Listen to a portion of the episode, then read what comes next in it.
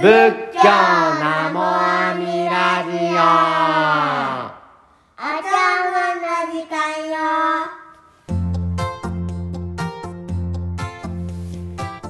皆様こんにちは。この番組は広島県三次市西覚寺の副住職井川大慶がお送りしております。はい、えー皆様いかがお過ごしでしょうか、えー今回はですね、えー迷惑という言葉を超えてという、まあ、思いで、えーお話をさせていただきたいと思っておりますが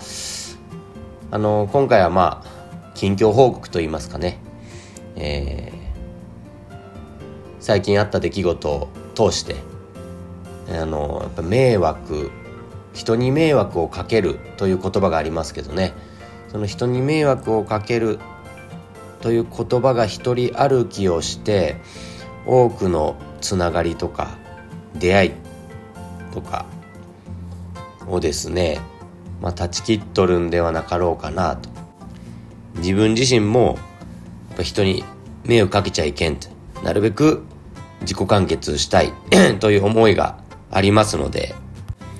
なるべく人に頼らずにお世話にならずに自分でやっていこうというふうに思って生きておるんですけれどもまあそのそそれがまあいい面もあるんだとは思うんですがね。それがうんご縁とか出会いとかつながりが深まっていくということがをうん断ち切ってしまっとることもあるんじゃなかろうかな。だから人に迷惑をかけたくないという思い。それをですねまあやっぱある程度ちょっとそっちに触れ触れすぎとると言いますか自分自身も。そこをですね、まあ、ちょっと改めて見直していかんといけんのかなということをですね思うんです。まあそういう思いの中で最近のあのー近況報告ということをさせていただきたいと思います。えまず先週の日曜日、えー1月の何日だったかな？21か1月の21日の日曜日に、えー築地本願寺さんでですね法話のど自慢世界大会が、え開催されました、えお布施をしてくださった皆様、え築地本願寺の職員様、え東京教区青年僧侶協議会の皆様、えそして、えお参りくださった直接お参りくださった皆様オンラインで見てくださった皆様、えー出場してくださったお坊さん、また実行委員の皆さん、えー関わってくださった全ての方にですね、えーお礼を申し上げます。本当にありがとうございました。なんとかですね、えーあの形になったというかあの一つのイベント、まあ、大会として、えーいい大会になったんじゃないかなというふうに思います、えー本当にありがとうございました。私自身もですね東京に住んでる友人がですね、えー来てくれまして、まあ、初めて築地本願寺さんに参ったというふうに言ってました、まあ、もう一人の方は本当に初めてお坊さんの話も聞く法話も聞聞くというような感じでございましたけれどもすごいあの思った以上に良かったと。いうふうに言ってくれまして嬉しかったですね、うん、やってよかったです。それだけでやってよかったです。はい。いいイベントだなと改めて思いましたね。法話と歌ね、まあ、10分ぐらいの法話をしてもらってその後にそのまあ関連する歌を歌っていただくんですけどね。法話が歌を深めるしまた歌が法話を深めていきます、えー、そしてその、まあ、今回5名の僧侶の方に出場いただいたんですけれどもそれぞれのねやっぱり個性がありますんでいろんな歌声そして法話の内容人柄その僧侶のいろんな個性がありますのでそのそれぞれの個性を通してですね、えー、人生を通して言葉を通して仏様のお言葉や心とですね、えー、お参りくださった方が出会える。そんな、うん、感じのですね一日だったなと思います。普通のご法座大切ですよ。普通のご法座お勤めをして法話を聞いてっていうのはもちろん大切なのは重々承知の上でやっぱりこういうですねやっぱり大きな大会というかイベントをすることによって初めて出会ってくださる方が生まれてくるというのがすごく大切なんじゃないかなというふうに思います思いますね。やっぱりなかなかね初めての方を誘うっていうのは誘いづらい部分があるんですよね。うん、しかしこの「法話のど自慢世界大会」っ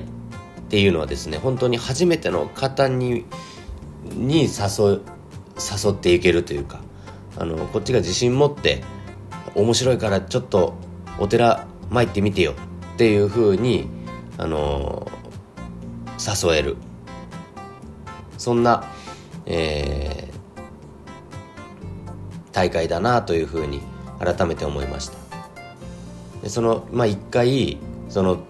今回だったら月津本願寺さんに参って法話を聞いたんだと。その記憶がですねやっぱりどこか胸の中に、えー、響いて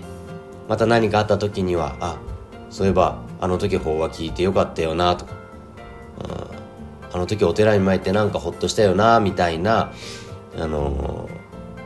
そんなことを思い出してくれてまたお寺に参ろうかなと思ってくれるきっかけになったらいいなというふうに思います。まあやっぱりいろんな方向があっていいと思うんですよね。もちろんお参りをしてがっつり法話を聞く教えを学ぶということもあ大切ですしそれを求めていらっしゃる方に応えていくのがお寺でもあります。ねやっぱりあの腹に据えておくのは仏法に出会ってほしい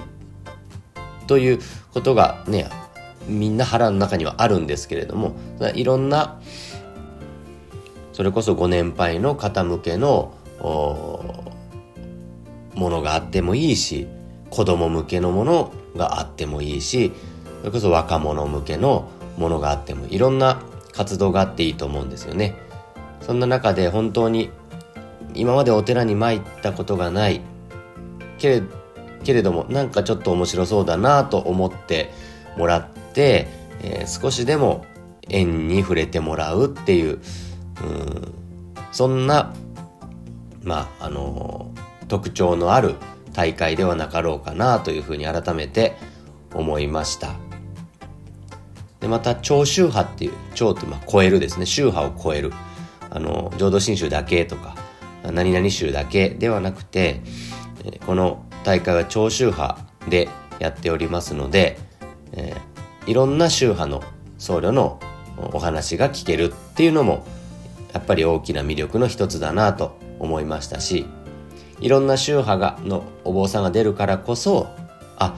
うちの宗派はこういう特徴があるんだ仏教全体ではこういうふうなやっぱりあの共有事項があってその中でこの宗派はこういうふうな特徴があるんだ、えー、ここの宗派はこういうふうなことを言っていくんだ。いうふうなことにを中心に据えているんだと。そのその宗派宗派のですね特徴がやっぱりあの浮き彫りになってくるっていうのがその宗派を超えた行事のですねいいところなんかなというふうに思いました。ね、ふやっぱり普通そこの宗派だけだと気づかないことがあらゆる宗派が揃うことによってあ例えば浄土真宗だったら浄土真宗ではこの表現はできないよな。でも浄土真宗だからこそこういう表現はできるよね。ああの宗派さんはこういうふうなことを言えるんだな。でもうちの浄土真宗はこういうふうなことを言えるよな。とその自分の宗派の素晴らしさを改めて実感できたり他宗の素晴らしさを改めて実感できたりする場でもあるんかなということを、えー、思いました、うん、なのでやっぱりたまにはですねこういう宗派を超えた行事ごとをすることによってこの大きな仏教という流れの中で改めて自分の宗派の位置だとか特徴をこう喜んでいけることにもつながっていくんだだろうなということをですね思った次第でございますがね。まああの課題もいっぱい正直あるんですけどねその大会の。まあ一番大きな課題はあの収支が取れないと。やっぱり大きな会場を借りて多くの方に関わっていただいてようやく実現するものなので、まあ、いろんな、あのー、まあ、費用がかかるっていうのは正直なところでやっぱりそれを全部、あの収支の割合がバランスが取れるかというと全く取れてないという状態でありまして、まあ、これがねずっと取れないだったら続けていけるかどうかも難しいんでですね、まあ、その辺をもうちょっとね、まあ、広報とか、うん、まあ、どこを削れるかとかですねいろいろと、ま、考えていかないといけないなというふうには思っております。うん、でまあさっきも長州派って言いましたけれどもやっぱりあの今回は築地本願寺さんでやらせてもらいましてもうこれは素晴らしいことで、えー、会場の雰囲気最高でですねこんな素晴らしい場所はないですねありがたい、えー、ことです、えー、この築地本願寺さんは浄土真宗のお寺ですので、まあ、長州派というまあ、今回はね築地本願寺さんでやらせてもらって本当にありがたくてねあのー、何も言うことはないんですけど長州派というのをもっともっと推していくんであれば、まあ、今後はですねそのお寺じゃないどっかの会館ホールでやるとかですねいろんな、まあ、他の浄土真宗じゃない宗派さんのお寺でやらせてもらうとかですねそういうことも考えていかないと本当の長州派っていうのにはなっていかないのかなというふうなこともまあ課題の一つですね。でまあ、ただ今回築地本願寺さんでやらせてもらえたってことは本当に、えー、いいことだったな素晴らしいことであの配信もね築地本願寺さんのチャンネルで配信してもらいましたしね夜の築地本願寺さんに入れるっていうのはなかなかないご縁であったようなんでですねそういう意味でも貴重な体験ができましたしやっぱり東京っていうのがねいいですよね東京 でできたっていうのも素晴らしいことだったなと思いますが、まあ、今後聴衆派ということを考えるんだったら場所をどうしていくかっていうねことも、まあ、考えていかにゃいけんのんかなということを思います。でやっぱりあのグランプリを決める大会なんですね。投票していただいて、まあ、それも賛否両論あるんですが。あ、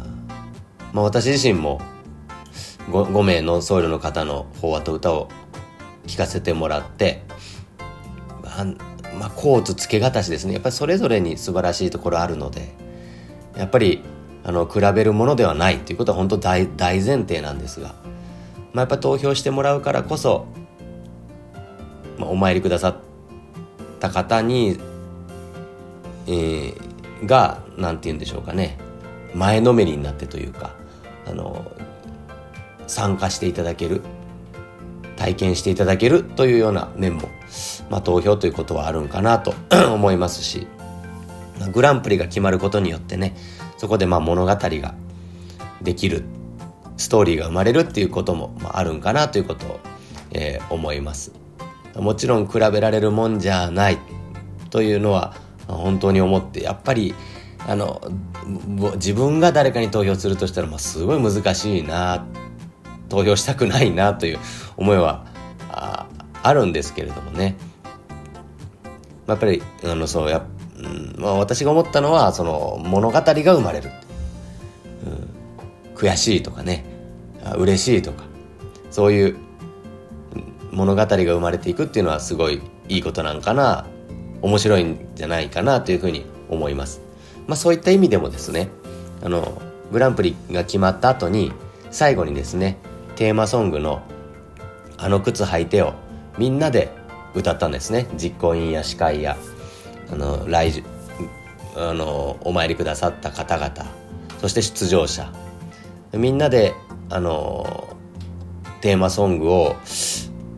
歌うっていうのがやっぱ良かったなと思います。作ってよかったなと思いました。やっぱり最後は結局結局まあいろいろあったけれどもグランプリとかも決まるけれどもやっぱりみんなで仏様の教えを喜んでいるんだ。というですねあの雰囲気になったんじゃないかなというふうに思いました。そのみんなで最後歌うことによってあやっぱ歌っていいよね。やっぱ音楽っていいよね、うん、やっぱり仏教っていいよね。出会えてよかったよね。って。なんか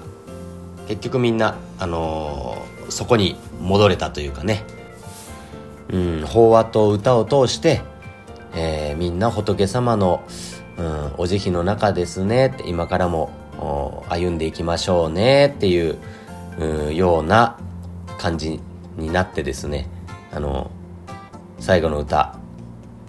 良かったなと思います。あの歌誰が作ったんでしょうかね。なんかいい歌でしたねあの靴履いて。是非あの親しんでいただければと思います。まあこれはちょっと私が勝手に考えてることで実行委員の方にはまだ言ってないんですけれどもその法案のど自慢に関わってくれている方々でですねうんなんだろう。ちょっとうん題名は分かりませんけれどもまあこの法案のど自慢世界大会っていうのは毎年できるかどうかわからない。そして収支も難しいというところがあるんでその、あのまあ、日程合う方が集まってですね、まあ、どこでもいいんですけれどもどこかでその何か僧侶がですね法話と歌で仏様の教えを共に喜びましょうよっていううん別にそのあの投票したりとかじゃなくて普通に法話と歌のあの行事。例えば福岡のどこかのお寺だとか、まあ、どっかの会場ホールうライブハウス、まあ、何か分かりませんけれどもそういうところで、えー、うん歌好き僧侶の法話と歌をの会みたいな,、うん、ななんかちょっとあの題名わかりませんけれどもだから法話のど自慢の地方公演というか なんというか、うん、地方公演、うん、なんかどっか、まあ、それぞれどっかに集まって、えー、そこで、あのー、その法話のど自慢世界大会に向けての、あのー、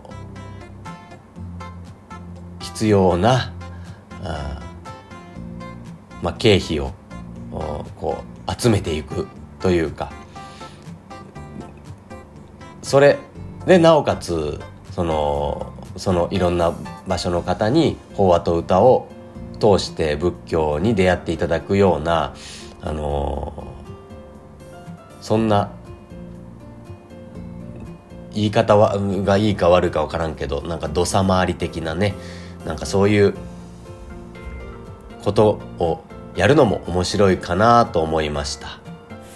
まあ、また今週、あのー、大会についての振り返りを実行委員たちで、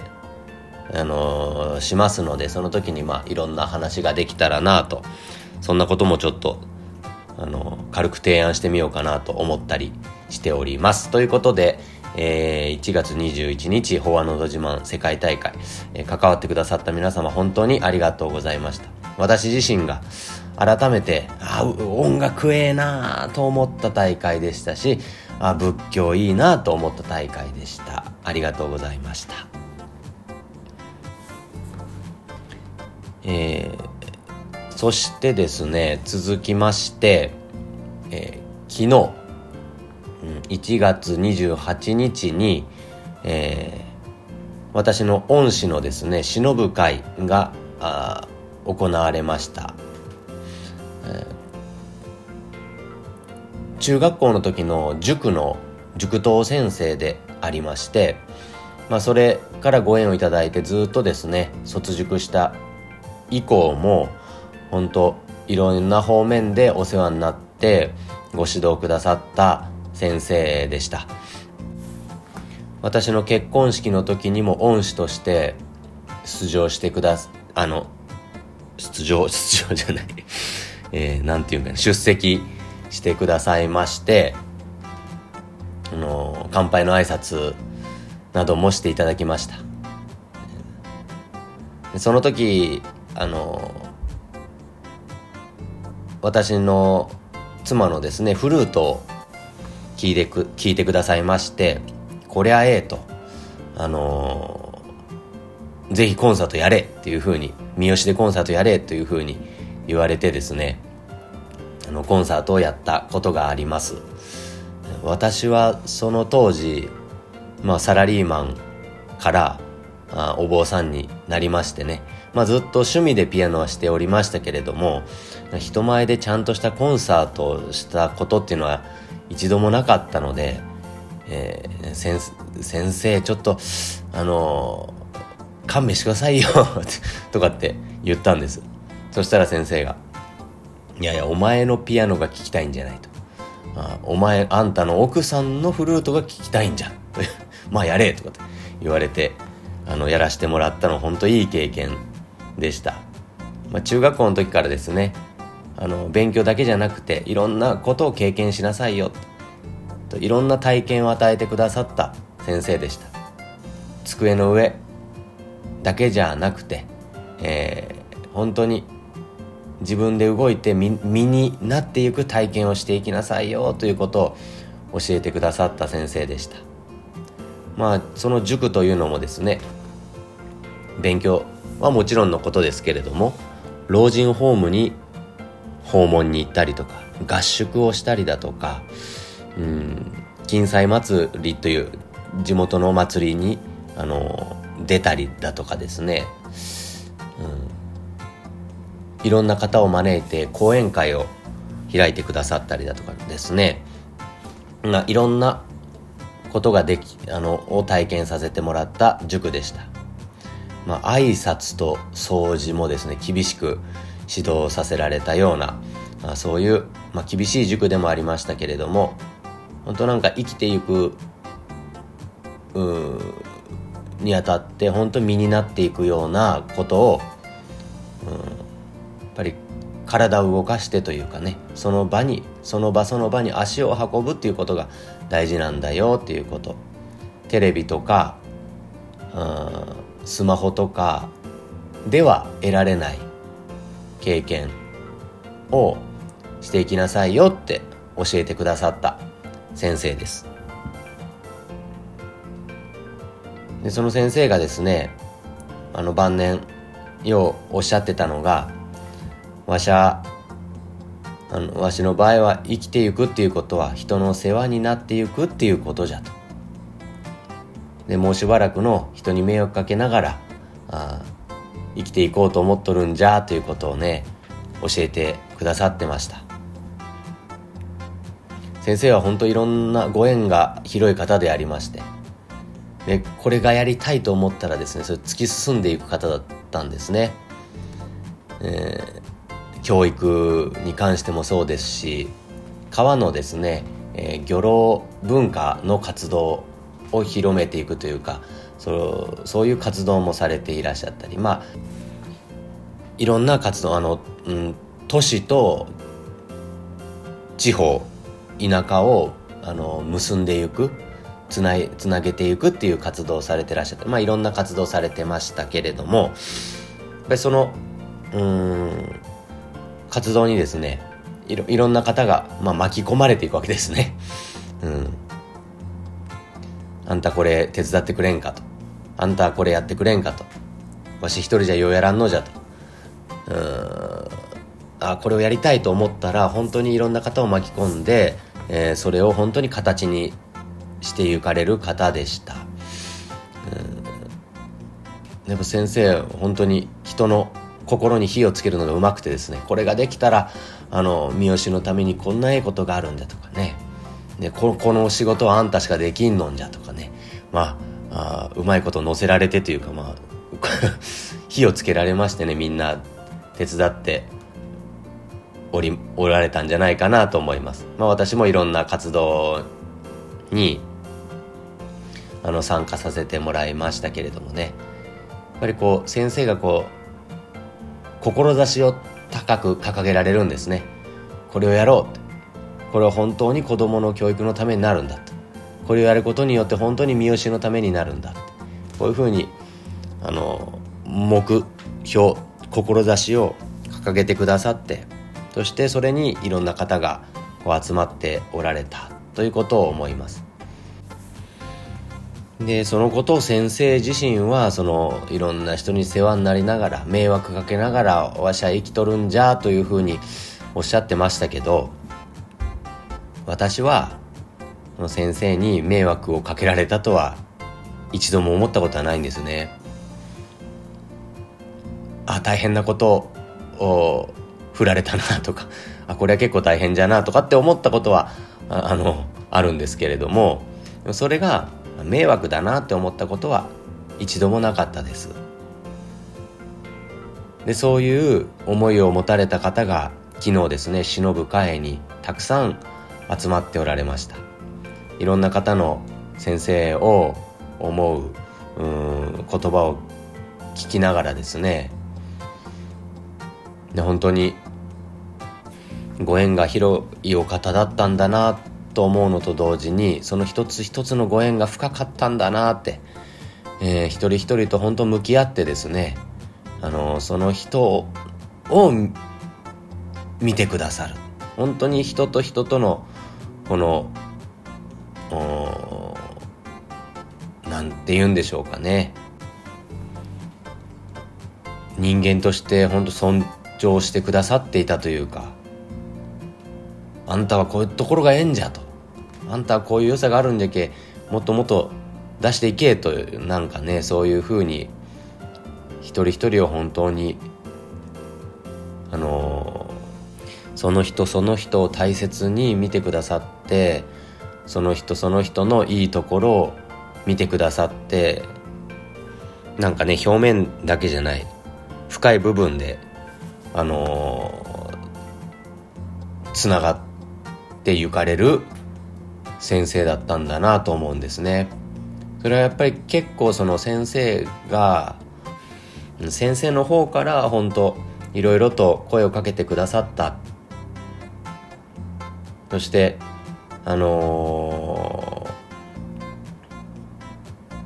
ー、まああんたも忙しいじゃろうけれどもこれは手伝ってくれんかとこういうふうにあのー、言うてくださったっていうのが大きいですね。その先生のお誘いがなければあの経験できなかったことやあの出会えなかった人たちっていうのがいますので、まあ、先生は多分大きな志を持たれてそれに向かっていろんな方に声をかけてゆかれた。でしょうけれどもそれが本当にあのいいご縁となってつながりとなっているんじゃないかなというふうに思いました。なのでやっぱ今のこの現代はまあすちょっと前からやっぱ人に迷惑かけちゃいけんと。なるべく迷惑かけずに、えー、生きていかにゃいけんっていうのがやっぱり根底にありますし私もそれは私の心の中には大きくあるんですけれどもうんお願いするところはお願いしてもいいんかな。それがもしかしたらあのお互いにとってとってもいいつながりになったりご縁になったりするっていうことがあるんだっていうことを先生教えてくださいましたね。私は結構やっぱ人に遠慮してあんまり人に頼めないタイプでできれば自分であの全部済ませたいっていうようなところがあるんですけれどもぱり頼れる頼れるところは頼って行く。で申し訳ないけどちょっと手伝ってくれんかとそういうふうにあの声をかけさせてもらうっていうのも本当私の足りない部分でありましてそういうこともですね本当先生の姿からあの学ばせていただきます。特にお寺の行事事なんかは持続で全部やろうと思ったらあの頑張ればできないことはないんですけれどもやっぱりそれじゃ続かないというかやっぱりいろんな方の協力を仰いでいかないといけない部分がありましてそういうこともですねやっぱり遠慮してなかなか声かけづらかったりするんですけれども、まあ、思い切ってお願いします手伝ってくださいというふうに、あのー、言っていくまあ、お寺の活動だけじゃなくていろんなことでですねあの自分一人でやりきるのではなくて頼るところはやっぱりお願いをしていくことによってあのいろんなご縁にもつながっていくんかなということをですね思います。まあ、その先生の場合は本当に志が素晴らしい志だからこそそして先生のお人柄があってこそいろんな方があご縁喜ばれたんだと思うんですねもう私ににそれができるかはわからないんですけれどもそんなことをですね先生の後ろ姿から本当教えていただいたなということを思います。うん、先生と出会えてよかったなと思ってます。先生ありがとうございました。何万何万何万。そしてですねあの近況報告最後。昨日その先生を忍ぶ会が終わった後はうちのお寺のご正気が昼からありました、えー、お参りくださった方ありがとうございましたまあ、ご正気本校って1月16日親鸞上人の五往生の日をご縁としたね、えー、ものですけれども、まあ、ちょっとあの1月ギリギリになったんですけれどもあのお勤めをすることができました。でなんその講座まあ、もともと思ってたんですけど講座自体にですねそれぞれに何か特徴を持たせたいなっていうのを思ってまして、まあ、ご正気法座ならご正気法座の特色。彼岸なら彼岸花祭りなら花祭り。法音校なら法音校ねいろんなその法座ごとにあこの法座はこういう特色があるんだというものをなんか一つずつ持ちたいなというのはずっと思ってたんですね。まあ、例えば花祭りはですね4月にやりますけれどもこれはもう子供と大人が一緒に、あのー、過ごす時間というような特徴があるんですね子供会と普段巻いてくださってるご法座の方と一緒になって、えー、お釈迦様のお誕生をお祝いして、まあ、甘茶をかけたりだとかホットケーキですね。ホットケーキを作ったりだとかそういうことをするという特徴がうちの花祭りはあるんですね。で親鸞聖人の豪誕絵っていうのは初産式があります。赤ちゃんが巻いて初めてお寺に参ってくれるっていう特色がありますし、まあ、そのそれぞれの法座でいろんなその特色があるんですね。で五正気もなんか特徴が欲しいなって。もちろん五伝書を読んだり、えー、するっていうのはあるんですけどね。ねそれを思った時に今年はカルタをやってみようと。新春カルタをやってみようということで50年前に親鸞上人のいろはカルタっていうのが出とるんですね。あの親鸞上人お誕生800年の時に出たんだろうと思いますがそのカルタをやってみようということで、まあ、56人のあのグループになってもらってそこでですねあのカルタをしました。でそれ親鸞様のあのカルタなんで親鸞様を忍べるんですね。いろいろ。あの例えば、うん、可憐なお姿松若丸様とかっていう札があるんですよ、で幼少期の頃は松若丸様というお名前でありまして、えー、親鸞上人と松はいろいろとご縁がありましてとかって、まあ、その読みながら親鸞上人のことをあの忍べるわけですね。迷信を断ち切り他力のお念仏親鸞上人というお方は無下の一度目に見えるものを恐れる必要はないんだって。我々は阿弥陀様にそして全ての仏様に念仏者は守られてるから。何か最近悪いことがあるのはあの何代前のおじいちゃんがたたっとるんじゃなかろうかとか先祖がたたっとるんじゃなかろうかとか方角が悪いんじゃなかろうかとか占いが悪かったから今年は厄年だからとか、えー、数字の4はあとか数字の9はとかそういうことは心配せんでもええよって。そんなことに振り回されることなく一日一日尊い一日を過ごしなさいねと教えてくださった人なんですよとかですね。カルタで親鸞上人のご生涯そしてお念仏の見教えを味わってみようというふうにカルタをしましたらもうめちゃくちゃ盛り上がりましてね。これは良かったです。もうご正気といえば新春カルタ大会。はこれも定番化していいんじゃないかなと思うぐらい良、えー、かったです。もう私もです。ね止まらんくなるんですねその。だから一つの札に対してもう5分ぐらい喋ってて「あ」から「和」までありますからね。あこ「あ」から「和」まで読んだら40何文字あるじゃないですか。ねこれ全部5分ぐらいやっとったら本当時間がいくらあっても足りんなと思って最後の方を省きましたけれども。結構ゆっくり時間とってやってもいいかもしれんなということを思いましたね。うん。な法座っていうのは普通はお勤めがあって法話があってという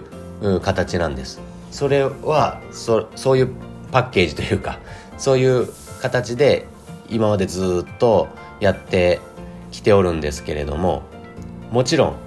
そのお勤めの部分法話の部分に磨きをかけていく。僧侶個人個人が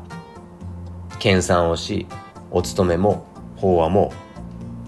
よりえー、豊かな時間になるように。そこは僧侶個人個人が最大限ですね努力していくべきことでありますしそれこそ、ね、心地よく過ごしていただきたいからその掃除をしたりだとかそういうことも非常に大切な部分ではありますただ法話に関して言いますとやっぱりですねもう一生懸命準備して準備して一生懸命考えてもやっぱりうまくいかなかったりあのあ伝わらんかったなああダメな方はしてしまったなと思う時もやっぱりいっぱいあるわけですね。で法座っていうのがやっぱり法話の良し悪しで、まあ、法話に良し悪しはないんですがその法話の良し悪しでその法座の良し悪しが決まってしまうというかまあ行ってよかったなとかがやっぱり法話にこう集中しすぎとるというかそういう面がちょっとあるわけですね。だからやっぱりそれプラスもう一つ何かっていうのがあればいいなっていうことを常々思うわけです。でそんな中でそのご正気でこのカルタ親鸞様カルタっていうのは本当一ついいなと思いました。まあ、カルタってなんかねなんか子供がやるもんじゃろうというふうにちょっと思思うんですけれどもそれ一つ一つですごく味わえることが多いのでこれはすごくいいなというふうに思いましたね。いろんな他の講座でもそういう特色をですねご正気ならカルタ何々なら何々っていうのを見つけていきたいなということを思いました。はい。ということで、えー、近況報告とその迷惑という言葉を超えてああこれは迷惑になるんじゃなかろうかなとついつい遠慮していろんなことをあのご縁を狭めている自分がおるんじゃないかなということを改めて先生の姿から教えられましたしそれこそ法案のど自慢はいろんな方のお力をご協力をいただいて成り立ったんですね。それがやっぱり素敵なご縁にもなったと思うので、うん、そういう私自身がですねあ遠慮してこれは迷惑になるんじゃないかなと思ってなかなか人に頼めないという部分が強いので少しそういうところはあの変えていかにゃいけんところなんかなということをこの1週間で思ったことでございます。はい。それでは 今日もようこそのお弔問でございました。ありがとうございます。